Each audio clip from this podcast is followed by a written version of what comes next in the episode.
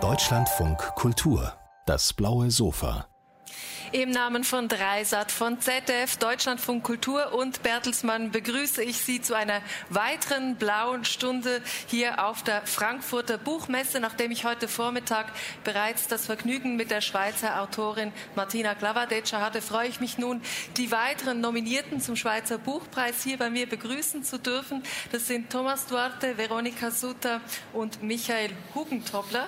Ihnen allen erstmal auch herzliche Gratulation zur Nomination und willkommen auf unseren blauen Sitzgelegenheiten. Danke.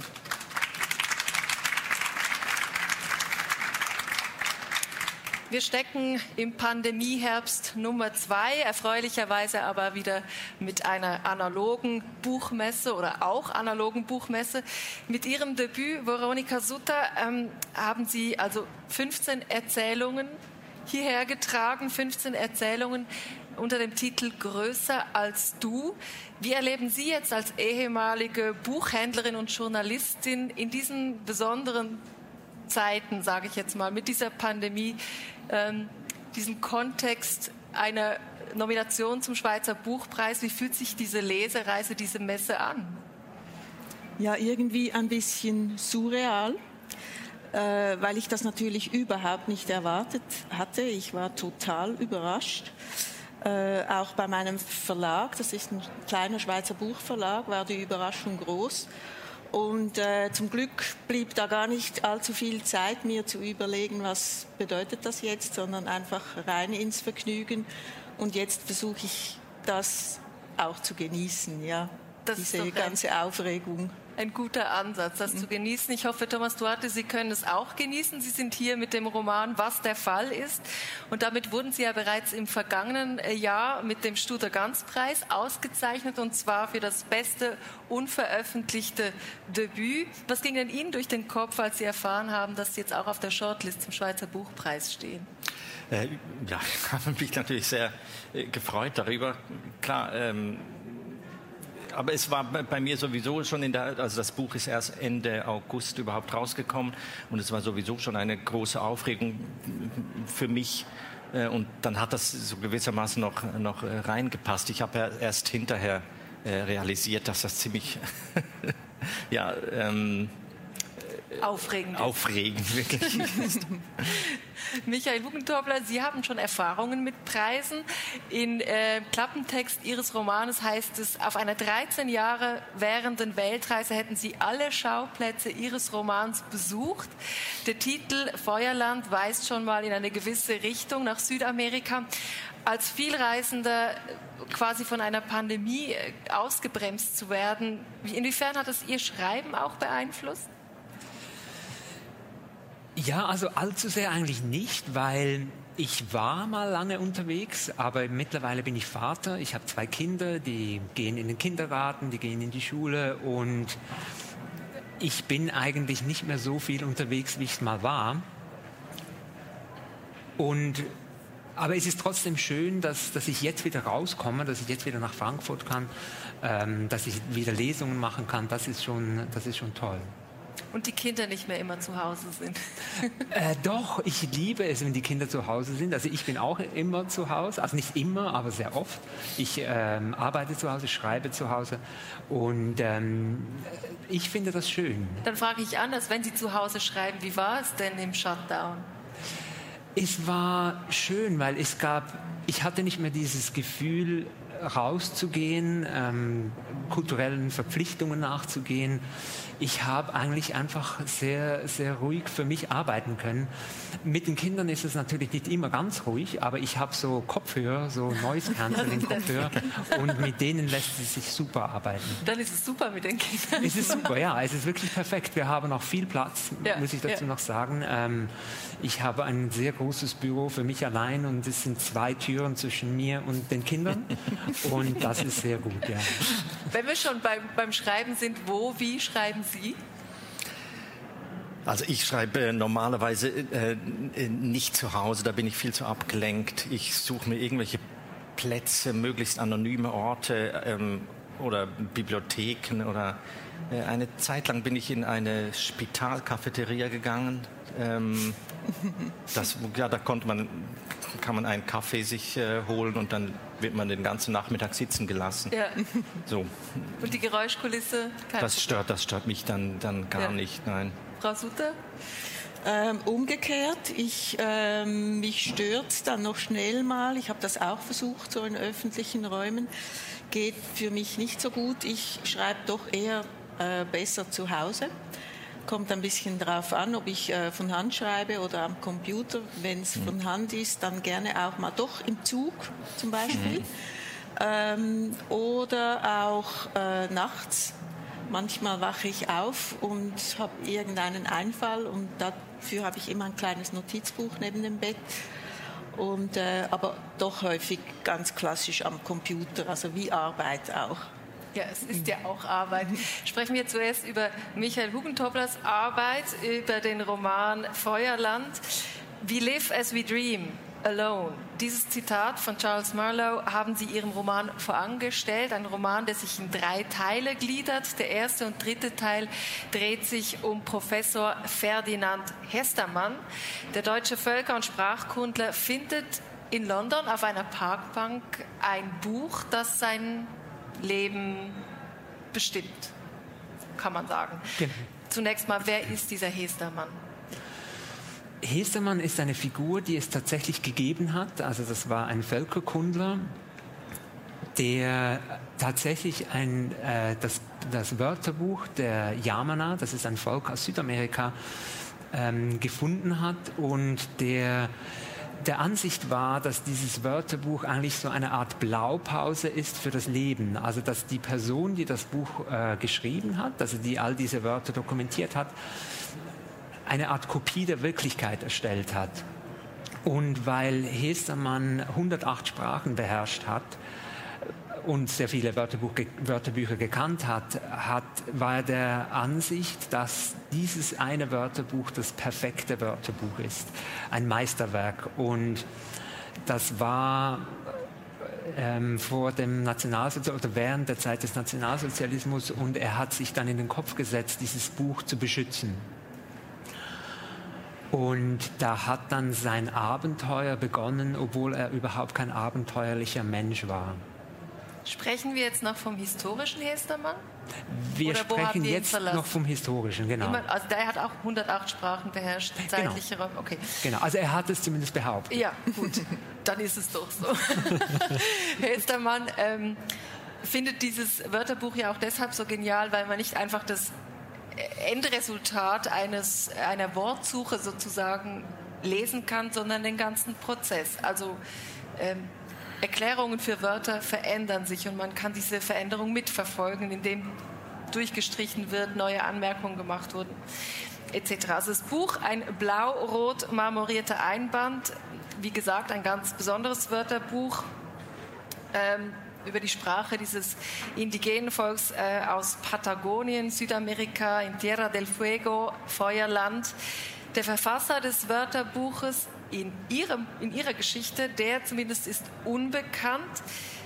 Inwiefern wird denn dieses Buch für Ihren Hestermann geradezu existenziell? Also ich muss dazu noch sagen, ähm, der Verfasser des Buches, ähm, Thomas Bridges, der, den gab es auch. Also es gibt eine Sie historische... verraten hier alles schon. also Na, alles der Hestermann in Ihrem Buch weiß es erstmal nicht. Ne? Genau, genau. genau. Hestermann weiß es nicht, genau. Aber wir, die Wikipedia haben, wir können es also. wir, die ihr Buch lesen, erfahren es auf jeden Fall. Genau. Und, und von daher kann man das, glaube ich, schon verraten, weil es ist, ja. Und Thomas Bridges äh, war, also zuerst hatte ich eigentlich die Idee, einen Roman über Thomas Bridges zu schreiben. Der war ein Waisenkind in, in London um die 1850er Jahre und wurde von einem Priester adoptiert, der dann als Missionar nach Südamerika äh, ging und dieses Waisenkind mitgenommen hat. Und das Kind kam als Kind nach Patagonien und, und wollte mit, anderen, mit den anderen Kindern sprechen können und hat deshalb diese Sprache lernen wollen und diese Liste aufgeschrieben. Und während während ich über diese Geschichte nachgedacht habe, ist dann Hestermann immer wichtiger geworden. Deshalb ist jetzt eigentlich Hestermann die, die Hauptperson. Hestermann macht jedenfalls die Klammer mit im ersten und zweiten Teil und Bridges ist dann der Mittelteil gewidmet. Also nochmal die Frage, warum es für diesen Hestermann geradezu existenziell wird. Er ist besessen von diesem Buch. Ohne dieses Buch kann er nicht leben. Es, er muss es ja mitunter physisch auf sich tragen. Er behütet es wie einen Schatz und er denkt auch, er ist quasi so der geistige Zwilling des für ihn unbekannten Verfassers. Genau, genau. Also für Hestermann hat dieses Buch mehr Wert als bloß ein, ein, ein, ähm, ein, ein Buch an sich, weil er identifiziert sich damit und das Buch wird dann auch zu einer Art, ähm, ähm, es wird, also es macht ihn zu dem, was er dann später wird. Er wird zu einem Helden, aber nicht zu einem klassischen Helden, wie wir Helden eigentlich kennen. Und das hat er eigentlich dem Buch zu verdanken. In Ihrem Roman heißt es, Wörterbücher und Sprache seien immer schon Instrumente der Manipulation gewesen. Welche Macht von Wörtern, von Wissen, Sprachdeutung, Geschichte ausgehen, wird im Roman also eben dann allzu deutlich. Hestermann befindet sich, wir haben es schon gehört, auch, auch historisch äh, verbrieft sozusagen, ähm, in der Nazi-Zeit. Er ist quasi auf der Flucht aus Nazi-Deutschland. Die Zeichen stehen auf Veränderung und er fühlt quasi erstmal subtil so, wie sich eine Schlinge langsam zuzieht um ihn. Was hat er denn persönlich zu befürchten? Also er,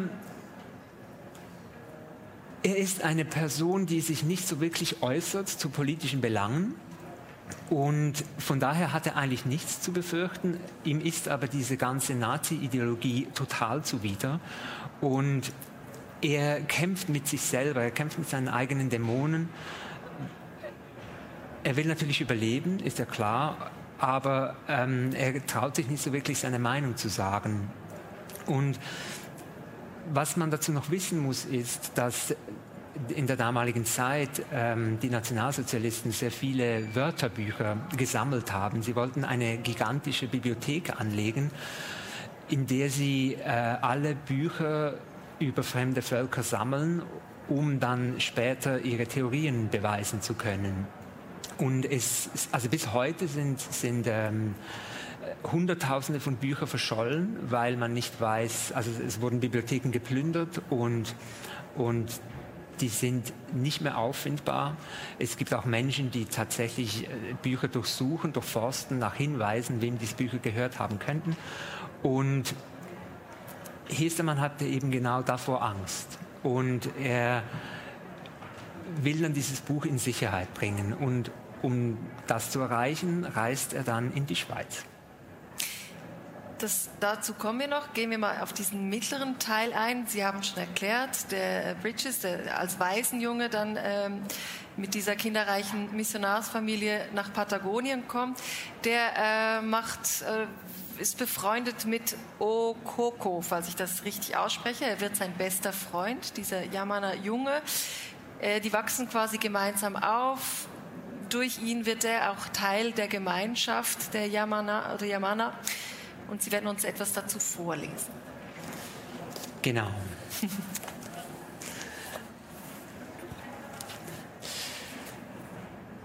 Einmal verbrachte Bridges mehrere Tage und Nächte mit Okoko auf Otterjagd, da er die Kinderbetten mit weichem Fell auslegen wollte.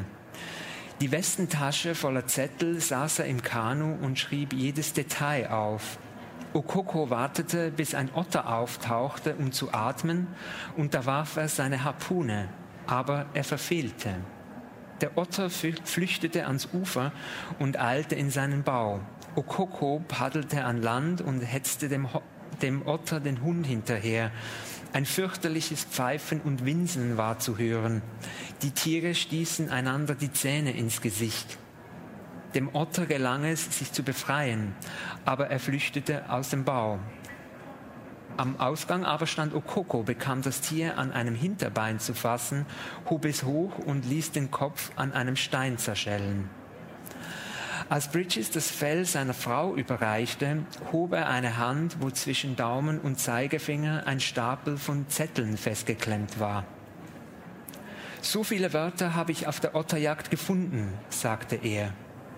Mary nahm ihm das Fell ab und zuckte mit den Schultern. An jenem Abend saßen sie auf der neu erbauten Veranda und schauten über den Biegelkanal. Wolken waren aufgezogen und Nieselregen fiel. Ein böiger Wind raspelte die Wasseroberfläche zu Wellen, die aussahen wie Klingen. Mary und Bridges drehten die Köpfe, als aus einem Wigwam in der Nähe heiteres Gelächter ertönte. Durch einen Schlitz aus Rinden stolperte ein kleines Mädchen. Es war aber nicht nackt, sondern trug ein plissiertes Kleid, das von einer Porzellanbrosche zusammengehalten wurde. Auf dem Kopf klemmte die geschrumpfte Version einer Seemannsmütze und die Füße steckten in riesigen Schnürstiefeln, deren Sohlen an den Seiten abgetragen waren. Das Kleid verfärbte sich durch den fallenden Regen allmählich von rosa zu tiefrot.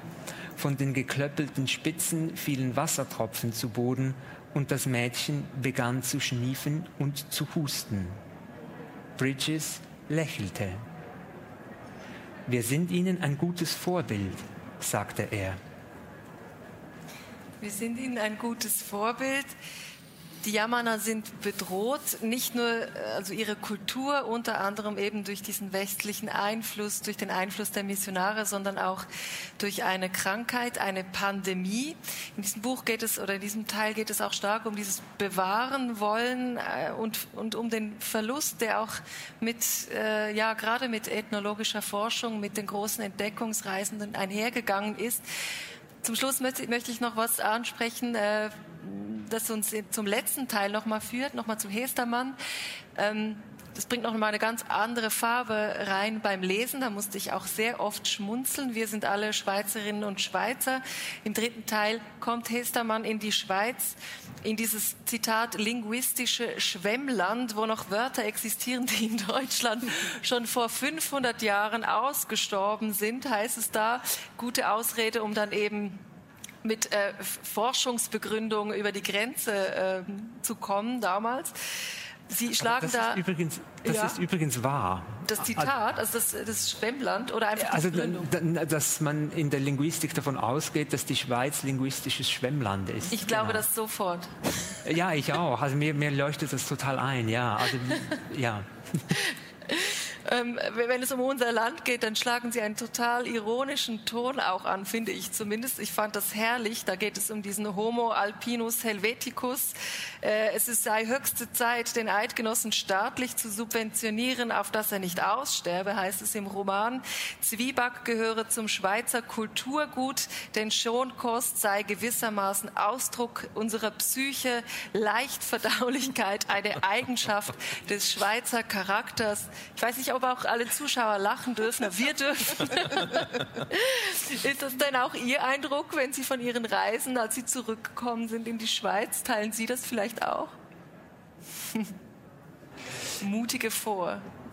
Ja, also mir kam das immer so vor. Also besonders wenn ich ein Jahr lang weg war und dann zurückkam, dann hatte ich wahnsinnig Mühe, wieder anzukommen. Also das dauerte oftmals mehrere Wochen, manchmal sogar Monate, bis ich mich da wieder angewöhnt hatte an so kleine Dinge wie zum Beispiel, dass die Menschen, wenn sie am Bahnhof stehen und der Zug kommt zwei Minuten zu spät, dass sie dann äh, Stress entwickeln und wütend werden. Das ist Während man bei der Deutschen Bahn nie wütende Deutsche sieht, wenn sie nicht kommt. Ja, es ist wahrscheinlich ganz, wir sind uns ja sehr ähnlich. Aber, ähm, aber wenn wenn ich dann natürlich aus einem Land kam äh, oder aus Südamerika, wo ich zwei Wochen lang auf ein Schiff gewartet habe, irgendwo im Amazonas, um weiterzukommen und, und das Schiff einfach nicht kam, ähm, zwei Wochen lang, dann ist das dann in der Schweiz schon ein bisschen seltsam, wegen diesen zwei Minuten. Ähm,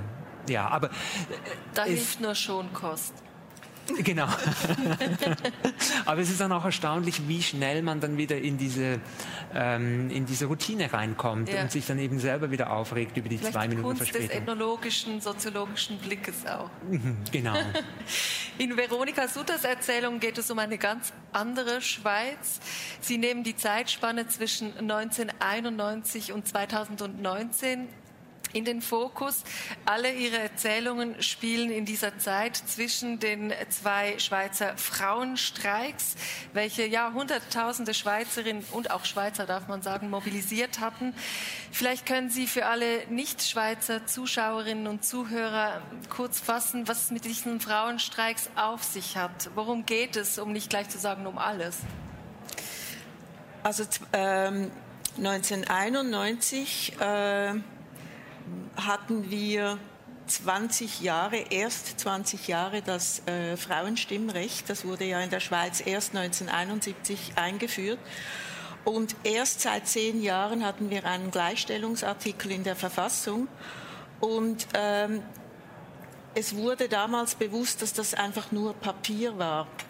Und ähm, der Frauenstreik 1991 ging zwar von einer gewerkschaftlichen Bewegung aus, wurde dann aber eine große politische Bewegung. Und ähm, das war, der Auslöser war schon diese Erkenntnis, dass dieser Gleichstellungsartikel äh, zwar verbrieft ist, aber wirklich nur Papier ist. Und die Forderungen waren klassische. Äh, ähm, gleicher, gleicher Lohn für gleiche Arbeit, Mutterschaftsschutz, ähm, bezahlbare Krippenplätze und so weiter. Während ähm, 28 Jahre später, dann 2019, die Forderungen zum Teil immer noch die gleichen waren, was beweist, dass, äh, dass sie nicht erfüllt wurden. Aber die Thematik sich doch auch ein bisschen ähm, erweitert hat. Also es ging dann vermehrt auch um um die Forderung nach Schutz vor äh, sexuellen Übergriffen oder häuslicher Gewalt überhaupt äh, äh, oder gegen Sexismus generell. Also das Themenfeld war 2019 ein bisschen breiter. 1991 noch haben Sie auch mitgeholfen, diesen Streik in Zürich äh, zu organisieren. In einer Ihrer Erzählungen, Gloria Junimond, äh, schildern Sie, wie sich die Frauen oder einige Frauen gefühlt hatten im Nachgang, also im direkten Stunden nach diesem Streik. Also von, von Euphorie über irgendwie so eine Selbstermächtigung, Entschlossenheit, Kampfgeist. Wie, mit welchen Emotionen kamen Sie damals nach Hause? Das war absolut überwältigend. Also das ist eines der überwältigendsten Erlebnisse überhaupt in meinem Leben. Das kann ich wirklich so sagen. Und ich weiß, dass das für, für Tausende von äh, anderen Frauen auch so war es war, es war dieses Gefühl, ähm, ich bin nicht alleine oder wir sind nicht nur ein kleines Grüppchen, das sich da ähm, empört oder aufregt, sondern wir sind ganz viele und es war, es war dieses Erleben einer, einer gewaltigen Kraft auch. Das, war, das waren wirklich euphorische Gefühle. War das jetzt vor zwei Jahren auch noch so für Sie? Das habe ich damals, also ich war 1991 S10, da war ich mhm. nicht dabei, diesmal war ich auch äh, vor Ort und das schwappt schon über, ja, es ist gewaltig. Ja. Wie war das jetzt für Sie? Ähm, es war, ich glaube, für uns, die wir schon beim ersten äh, dabei waren, war es ähm, ein bisschen Nostalgie auch. Ja. Ähm, aber es war auch eine große Freude zu sehen, dass äh, jüngere Frauen das Gleiche erlebten und die gleiche Energie da war. Es war wirklich sehr vergleichbar. Es war wieder über eine halbe Million Menschen, die auf die Straße gingen, auch viele äh, Männer was auch eine Freude war, dass äh, so viele Männer sich auch mit den Forderungen Waren die beiden Herren hier auch dabei? Habe ich sie noch gar nicht gefragt. Ja, eben. Er verzieht schon das Gesicht. Ihres sehe ich gerade nicht. Er musste die Kinder hüten. Ich musste Kinder hüten, genau. Damit genau. die Frau an, die, an den Streik gehen konnte. genau. genau. genau. Ja, ich Perfekt bin dann auch auf dem Berner Bundesplatz gesessen, in, mitten im Treiben dann am Abend, genau. Ja. Konnten wir uns nicht treffen. Ich war in Zürich. Ja. ja. Hauptsache draußen oder ja. bei den Kindern. Ja. Ihr Erzählband fasst 15 Geschichten, die miteinander auch verwoben sind, verlinkt sind. Ähm, ja, wir hören was daraus und zwar äh, die Geschichte oder aus der Geschichte Melanie Cashewnüsse.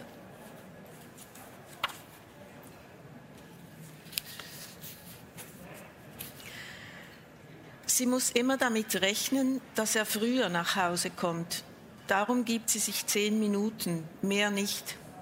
Sie arbeitet sich von hinten nach vorne zur Eingangstüre vor. Im Badezimmer frisches Handtuch, keine Haare im Lavabo, keine Schminksachen auf der Ablage, keine Spritzer auf dem Spiegel. Im Schlafzimmer glatte Tagesdecke, seine Trainerhose gefaltet über der Stuhllehne, die Vorhänge gezogen, das ist wichtig, gezogene Vorhänge. Hinter der Türe zwei Haken frei, keine Kleider von ihr. Ihre Klamotten schmeißt sie ins Dunkel des Wäschezimmers, wo es nicht darauf ankommt. Dann weiter zur Küche. Hier ist der Geruch entscheidend. Fisch kann er nicht leiden, aber auch kein Putzmittel und kein Katzenfutter. Der Kater weiß das. Futter gibt es nur auf dem Balkon. Der Kater geht Gino aus dem Weg, als wüsste er, dass Melanie seine Anschaffung durchgesetzt hat und er sie in Schwierigkeiten bringt, wenn er auffällt. An der Garderobe darf nur ihr Mantel hängen, nicht die Wolljacke. Gino ist allergisch auf diese Jacke. Und keine Schuhe. Schuhe müssen in den Schrank gequetscht werden, auch die bequemen Finken. Die trägt sie nur, wenn Gino nicht zu Hause ist. Auch an diesem Abend drückt sie sich nach getaner Arbeit im Badezimmer den kalten Waschlappen auf Stirn und Wangen, vorsichtig, damit die Schminke nicht verwischt, ein bisschen Puder, etwas Lippenstift, nicht auffällig, ein Hauch La Vie Belle und am Schluss das Lavabo trocken reiben. Dann steigt sie in ihre schwarzen Pumps, setzt sich auf das Sofa, greift zur Fernbedienung. Bilder flackern auf, tonlos. Eine Frau mit glänzendem schwarzen Haaren und einem Lächeln um die Augen bewegt die Lippen. Nach der Sendung wird sie nach Hause gehen, irgendwo eine Türe öffnen und Ich bin da rufen. Ein Kind springt ihr entgegen und ein Mann lehnt in der Küchentür, ein Handtuch über der Schulter. Die Frau geht in die Knie, um das Kind zu umfangen, und der Mann nimmt ihr Mantel und Tasche ab, umarmt sie. Und vielleicht wird sie sagen, es riecht gut, was gibt's? Ein Familienleben halt. Dann kommen Schäfchenwolken und vom Wind geschüttelte Baumkronen, strömender Regen auf einer Autobahn und Schnee und Sonne und einer, der mit ernstem Gesicht auf eine Grafik zeigt. Melanie schaut auf die Uhr. Bald zehn nach. Sie lehnt sich zurück und versucht, ihren Magen zu entspannen. Die Temperaturen werden sinken und es wird nass, Schneeregen. Sie wird andere Stiefel kaufen müssen. Du siehst aus wie eine Ente, hatte Gino zu den Flachen gesagt. Kauf dir anständige Stiefel. Dann hört sie den Lift, ein ekelhaftes Surren, das ihr immer das Bild eines elektrischen Stuhls vor Augen bringt. Der Lift fährt einen Stock höher. Gottlob. Warum Gottlob, denkt sie. Ist doch egal, ob, ob er jetzt kommt oder später. Entspann dich. Schau Werbung. Werbung ist gut. Sie saugt sich fest an diesen Bildern. Menschen, die telefonieren, Auto fahren, Rasen mähen, Kinder, die sich große Löffel in den Mund schieben lassen, eine weißhaarige Frau in einer weißen Schürze, die einen Gugelhopf aus dem Backofen zieht und milde lächelt, tanzende Mädchen mit riesigen Maschen am Hals. Sie steht auf und geht zum Spiegel im Korridor, ordnet ihren Pony und sieht, wie sich hinter ihr die Türfalle bewegt, wie die Türe aufgeht. Sie dreht sich um und lächelt. Du bist schon da? Ich habe den Lift gar nicht gehört. Er wirft ihr einen unwilligen Blick zu, stellt seine Tasche ab, stößt sie, während er den Mantel aufhängt, mit dem Fuß zur Seite, heftig, sodass sie mit einem Knall zur Seite kippt. Eigenartig. Manchmal erahnt Melanie Ginos Laune, bevor er eingetreten ist. Ich sehe, Madame ist in Selbstbetrachtung vertieft. Ich habe schnell ins Wetter geschaut und wollte gerade in die Küche gehen. Willst du duschen oder zuerst einen Aperitif nehmen? Vielen Dank.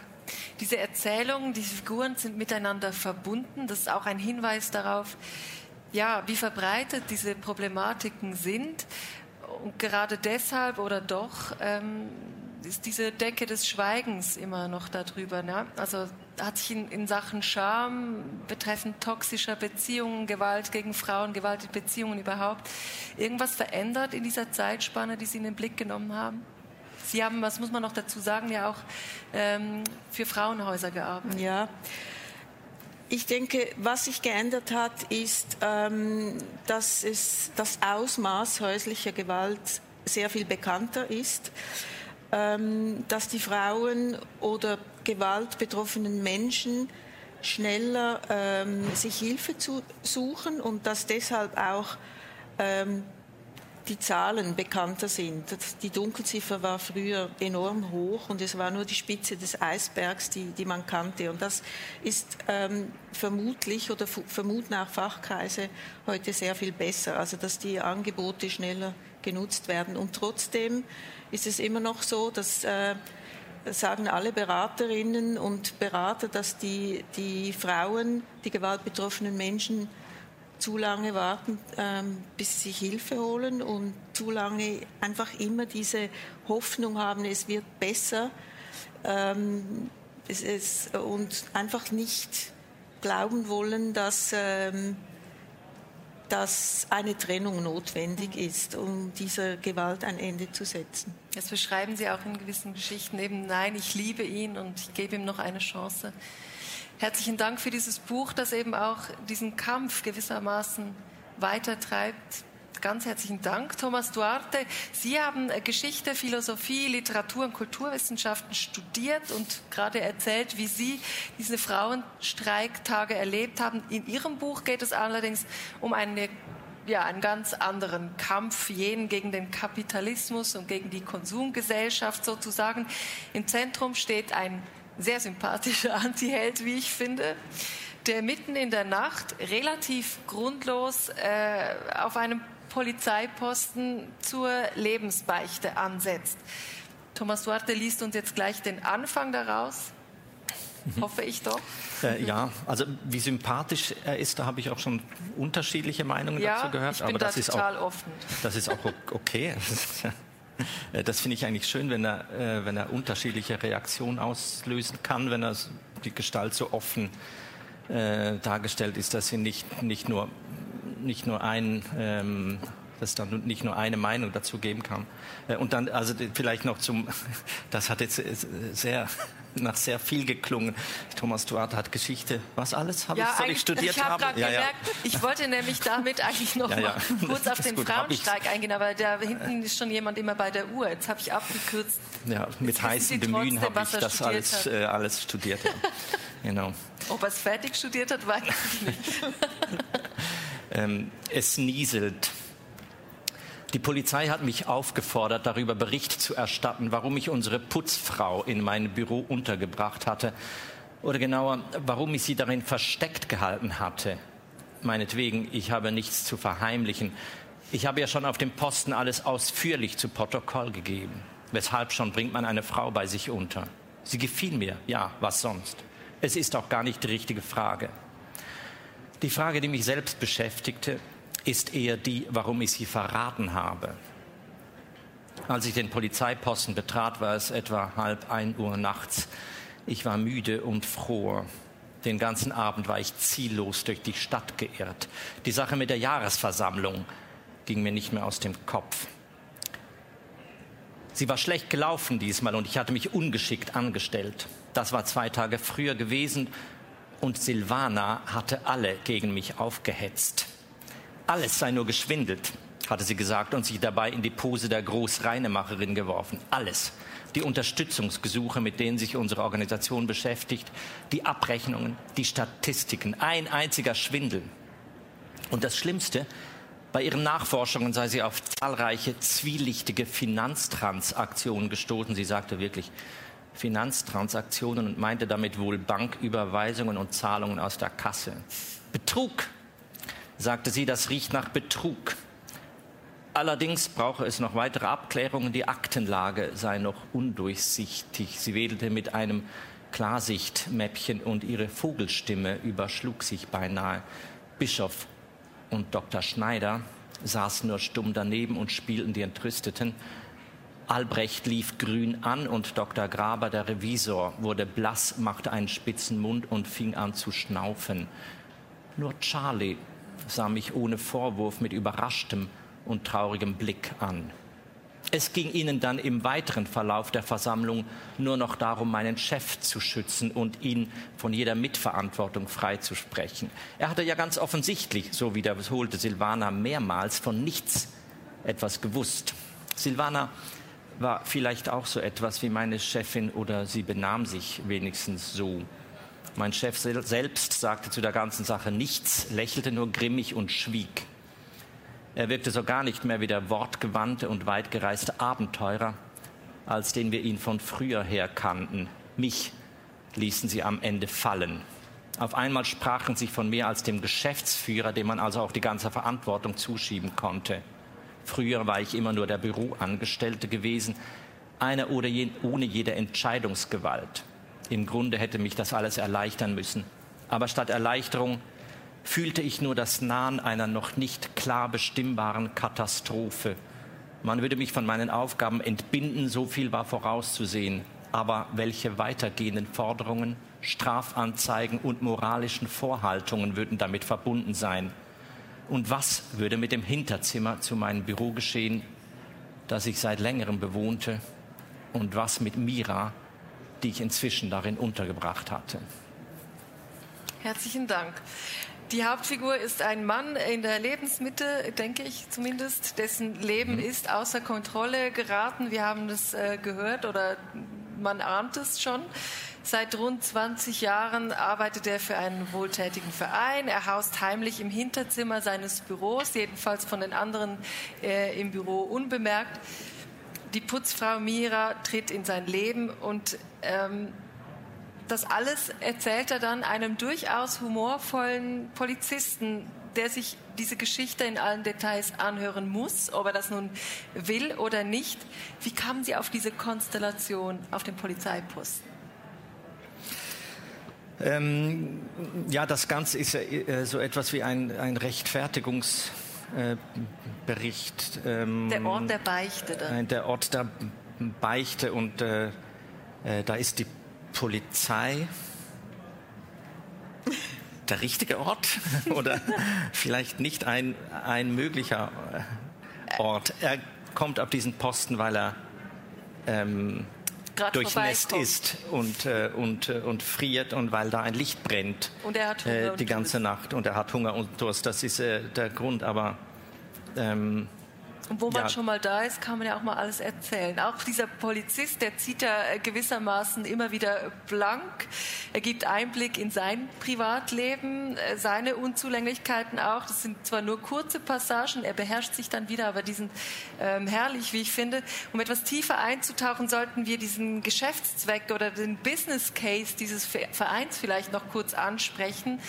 Ziel ist es, jedenfalls von mhm. Chef Franz, Geld loszuwerden. Wie?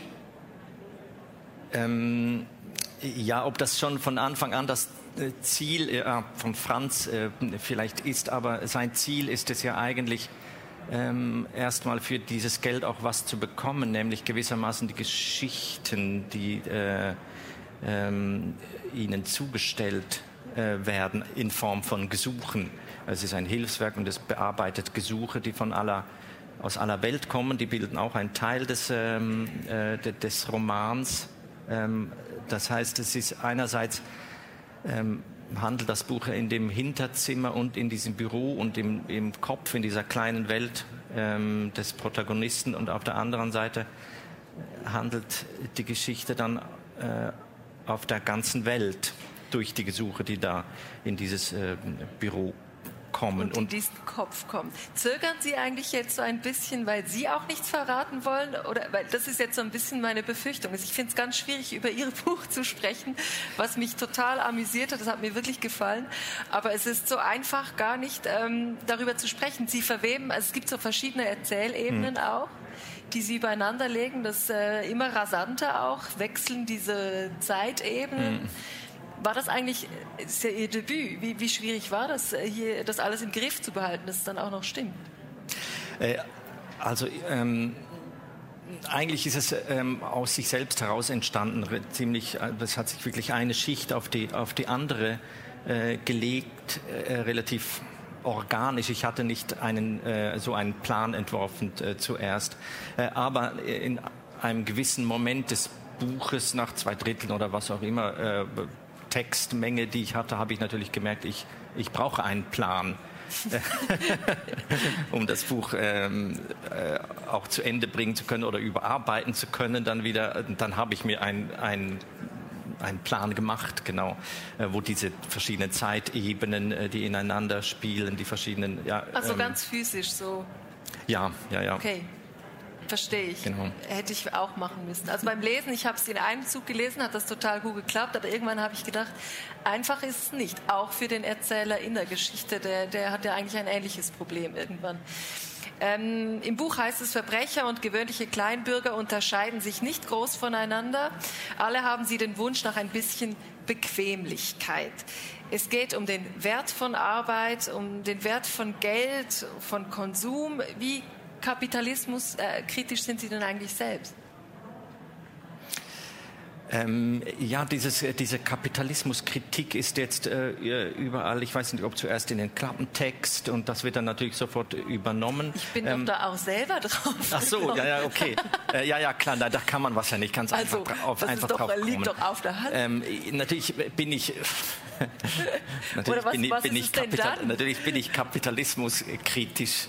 Äh, ja, aber es ist ja kein politisches... Ähm, aber es, es ist ein Spiel mit der Idee, das System quasi oder die, das Geld zu entwerten, sagen wir es mal so, oder sich davon frei zu machen, sich zu befreien, zu reduzieren ja, auf das Wesentliche. Sicher. Ich, ich möchte das, das alles in Frage stellen, aber, aber natürlich nicht mit einem, äh, ich weiß ja auch nicht, ähm, was denn die Lösung von allem ist. Ja. Äh, das ist gewissermaßen, ähm, äh, und ich denke, wenn man Politik macht, ähm, braucht es ja doch eine gewisse Vorstellung, wo man hin will. Ähm, und äh, weder ich noch, die, noch der Protagonist noch die anderen Figuren wissen, auch nicht der Chef wissen, wo sie, also eigentlich äh, wo sie hinwollen. Gesagt, also, sie sind ja auch, haben ja auch Philosophie studiert. Äh, es ist Nihilismus vielleicht auch. Vielleicht ist das ja der Kern. Nein, auf, auf keinen Fall. Wie? Noch weniger als Konsumkritik und, und Kapitalismuskritik.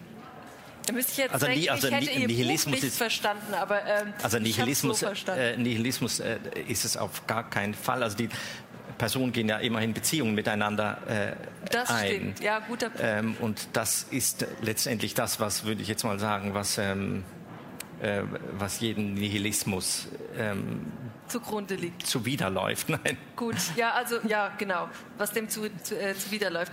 Gut, dann nehme ich das zurück. Dennoch hat es, hat die Figur nihilistische Züge, vor allem der hm. Chef. Da nicken Sie dann doch, bin ich äh, beruhigt. Der hat ja auch die Freiheit, dieser Chef hat offenbar so viel Geld, dass er das Ziel des Loszuwerden vielleicht eh nie erreicht. Aber den Luxus dafür bekommt, die besten Geschichten zu erhalten. Ja, ähm, aber es ist natürlich nicht mehr klar, wie, äh, wie gut diese Geschichten überhaupt sind. Das ist natürlich für mich schon ähm, ist, äh, wichtig zu betonen, dass das, das ganze Geschäft funktioniert ja auch nicht mehr so richtig. Man weiß auch nicht, wie sehr diesen Geschichten zu trauen ist, wie sie also schon auf verschiedenen Ebenen, wie sehr sie vielleicht erfunden sind oder absichtlich ja auch die. Reinigungskraft, die ähm, da den Finger drauf hält und irgendwie findet, diese Fälle, teilweise sind die so gut nicht, die jetzt erzählt werden. Ne? Ja, genau. Also, ähm, und natürlich überhaupt schon, ähm, schon das Bestreben, noch, noch, äh, noch die letzte Story irgendwo finden zu müssen ähm, ähm auf der Welt, äh, um überhaupt noch an irgendeine Geschichte äh, heranzukommen. So, also von daher ist es äh, durchaus für mich auch eine, eine Kritik einer, einer allzu emphatischen Vorstellung vom Erzählen als eines Allheilmittels. Ähm, als ja. Kunst für und gegen alles sozusagen. Ja. Ich finde, es ist Ihnen gelungen. zum Schluss findet Danke. der Antiheld wie der verlorene Sohn zum Vater zurück, in diesem Falle zu Chef Franz, in dessen total chaotisches Büro. Und dann tanzen sie miteinander und machen womöglich weiter. Thomas Duarte, Veronika Sutter und Michael Hubentobler, ganz herzlichen Dank für diese Runde und natürlich alles Gute Ihnen äh, auf dem Weg zum Dankeschön. Schweizer Buchpreis, wo wir uns dann wiedersehen werden. Und Ihnen ganz herzlichen Dank fürs Dabeisein. Mhm.